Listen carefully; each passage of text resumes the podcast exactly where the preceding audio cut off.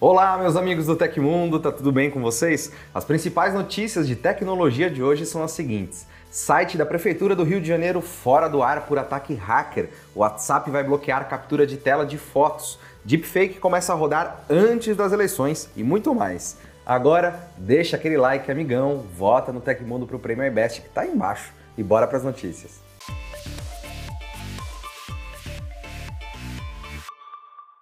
O site da Prefeitura do Rio de Janeiro sofreu um ataque cibernético na última segunda-feira e desde então está fora do ar. A ação maliciosa afeta a disponibilidade de diversos serviços online na cidade, como a emissão de nota fiscal eletrônica e o cadastro no CAD único para benefícios sociais, entre outros. Sistemas responsáveis pela arrecadação do Imposto Predial e Territorial Urbano, IPTU, e do Imposto de Transmissão de Bens Imóveis, ITBI, também ficaram indisponíveis, assim como alguns sistemas na área de saúde. Com o ataque, várias secretarias precisaram aos velhos papel e telefone para não paralisar as atividades. A campanha foi direcionada ao data center da prefeitura, derrubando várias páginas oficiais, como o site principal da prefeitura, a plataforma Nota Carioca e o portal Carioca Digital, onde são reunidos diversos serviços digitais prestados ao público. A invasão foi registrada pelas autoridades na Delegacia de repressão aos crimes de informática. De acordo com o prefeito do Rio, Eduardo Paes, o objetivo dos cybercriminosos era o roubo de dados sigilosos armazenados nos sistemas do órgão. Ele também informou que os serviços oferecidos por meio do portal da prefeitura foram retirados do ar de maneira preventiva para garantir a proteção das informações. Ainda conforme Paes, especialistas da empresa municipal de informática e Plan Rio já conseguiram reassumir o controle da administração do sistema. No entanto, as plataformas afetadas continuarão fora do ar até que seja possível confirmar a segurança do ambiente digital. E a ofertinha de hoje é o Kindle de décima geração com 80 reais de desconto. Você encontra o produto aqui embaixo na descrição ou no QR Code que você está vendo aí em cima. Uma queda brusca e inesperada no preço do Bitcoin está causando perdas milionárias no setor de criptomoedas. O ativo digital começou a sexta-feira valendo menos de 22 mil dólares, uma queda na casa dos 8%, encerrando um período de alta durante o mês de agosto. Segundo canais especializados como a Coindesk, este é o menor valor da criptomoeda desde 27 de julho. A desvalorização do Bitcoin movimentou o mercado de criptomoedas inteiro na manhã de sexta, causando cerca de 2,8 bilhões de reais em liquidações no setor durante um período de 24 horas. Enquanto o Ethereum diminuiu 6%, moedas digitais como Solana e Dogecoin chegaram a ter perdas na casa dos dois dígitos. A desvalorização ocorre após um momento de alta do Bitcoin. Na semana passada, a criptomoeda chegou a ser comercializada por valores acima dos 25 mil dólares pela primeira vez desde junho. O novo momento de queda do Bitcoin ainda não tem suas motivações claras, de acordo com a CNBC. No entanto, alguns especialistas apontam que a movimentação desfavorável estaria ligada ao cenário de juros crescentes nos Estados Unidos. Quando vamos contar uma fofoquinha para um amigo, o mais natural é que tenhamos prints de conversas e fotos para mostrar. Porém, o WhatsApp pode deixar isso um pouquinho mais complicado, já que está colocando em prática o bloqueio de screenshots, as capturas de tela. A boa notícia é que até o momento esse recurso de bloqueio é pensado apenas para imagens e vídeos únicos, ou seja, aqueles que só podemos ver uma vez dentro de conversas e grupos. Ele ainda está em desenvolvimento, mas sua prévia apareceu na atualização do WhatsApp Beta para Android versão 2.22.18.16. Como o WA Beta Info divulgou, o WhatsApp Beta no Android recebeu uma nova tela de apresentação para as imagens e vídeos únicos. Entre os avisos iniciais, o aplicativo informa que é impossível fazer capturas de tela do conteúdo. Caso haja uma tentativa, a captura será automaticamente bloqueada, mas quem enviou a foto não receberá qualquer notificação. Além disso, Ativar essa configuração ou não fica por conta do usuário. No início de agosto, Mark Zuckerberg anunciou novidades para o WhatsApp, todas relacionadas à privacidade das pessoas. Seriam elas a possibilidade de sair de chats em grupos sem notificar, ver participantes anteriores que saíram de grupos, poder escolher quem vê você online no aplicativo de mensagens e justamente o bloqueio de screenshots. Segundo a publicação no Facebook, o mesmo recurso de bloqueio está em desenvolvimento para o sistema operacional iOS. A novidade começará a funcionar em uma atualização futura dentro do aplicativo beta do WhatsApp no Android. A data de lançamento, entretanto, ainda não foi revelada. E o período oficial de campanha eleitoral começou na terça-feira e desde ontem um vídeo falso começou a circular no WhatsApp, Twitter e YouTube.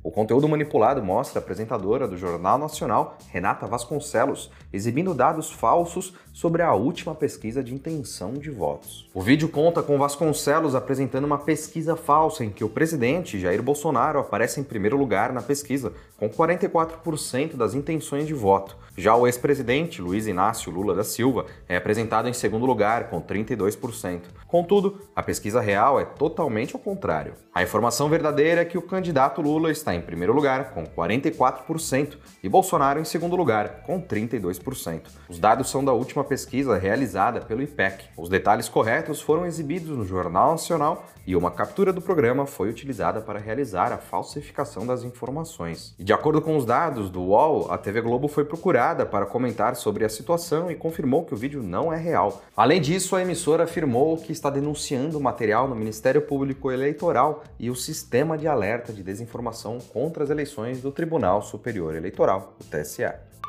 O TecMe é o clube de benefícios do Tecmundo. Você já conhece? Por lá você vai poder entrar em contato direto com a nossa equipe e trocar uma ideia, além de ganhar cupons e descontos exclusivos. Ficou interessado? O link para saber mais e assinar já está embaixo na descrição. A Mercedes-Benz do Brasil, uma das principais fabricantes de ônibus e caminhões do país, apresentou ao público na semana passada o EO500U, chassi de ônibus elétrico a baterias que traz a entrada da tradicional marca alemã na era da eletromobilidade em veículos comerciais no Brasil. Com pré-lançamento realizado apenas de forma virtual no ano passado, devido à pandemia da Covid-19, o veículo pôde finalmente ser visto e experimentado em demo drivers no evento conjunto Latbus Transpúblico 2022 2022, com mais de 100 entregas programadas entre o final de 2022 e o início de 2023, segundo o vice-presidente de vendas e marketing caminhões e ônibus da Mercedes-Benz, Roberto Leoncini, o chassi EO500U é um modelo padrão 4x2 com piso baixo, pode receber carrocerias de até 13,2 metros de comprimento e oferece autonomia em torno de 250 km. A capacidade máxima do PBT é de 21,2 toneladas, aí somadas a tara e a lotação, que pode chegar a 83 passageiros na configuração padrão.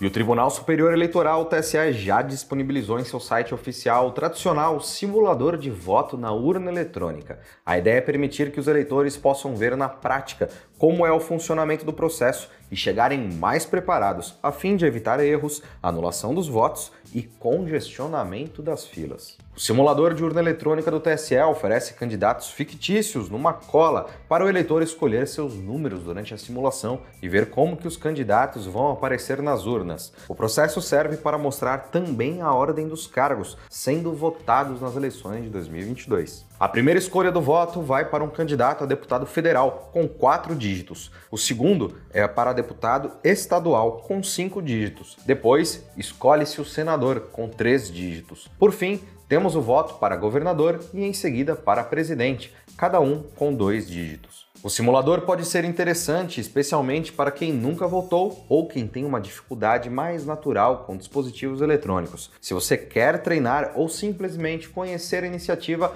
é possível fazer isso no computador ou no celular. Para acessar, basta clicar no link aqui embaixo na descrição e selecionar a opção de primeiro turno nas eleições de 2022. Você pode ir praticando até o dia 2 de outubro, quando acontece a votação. Em caso de segundo turno, voltamos às urnas no dia 30 do mesmo mês. Faça o seu voto, pratique a democracia.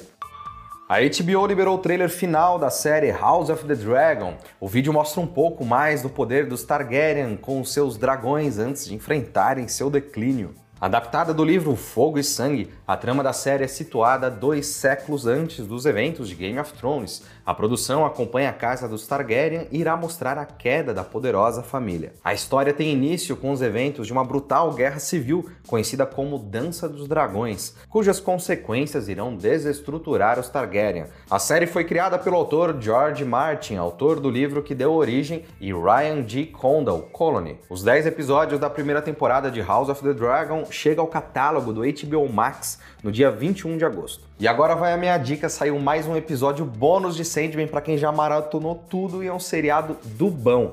Além disso, tá rolando a Book Friday da Amazon com um monte de coisa de graça e ofertas exclusivas aqui no canal do Tecmundo. E para mais notícias sobre séries e filmes, você pode acompanhar o nosso site irmão, o Minha Série, no link aqui embaixo.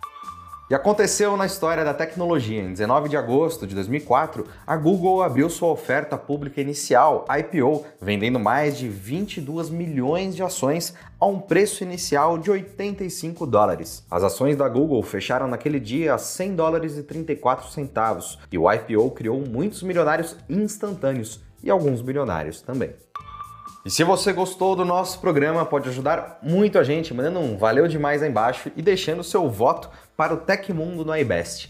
Todos os links estão no comentário e descrição. E essas foram as notícias do Hoje no Tecmundo dessa sexta-feira. Lembrando que o nosso programa vai ao ar de segunda a sexta, sempre no fim do dia. Aqui quem fala é o Felipe Paião e amanhã tem mais. Você pode me encontrar lá no Twitter pela arroba Felipe Paião.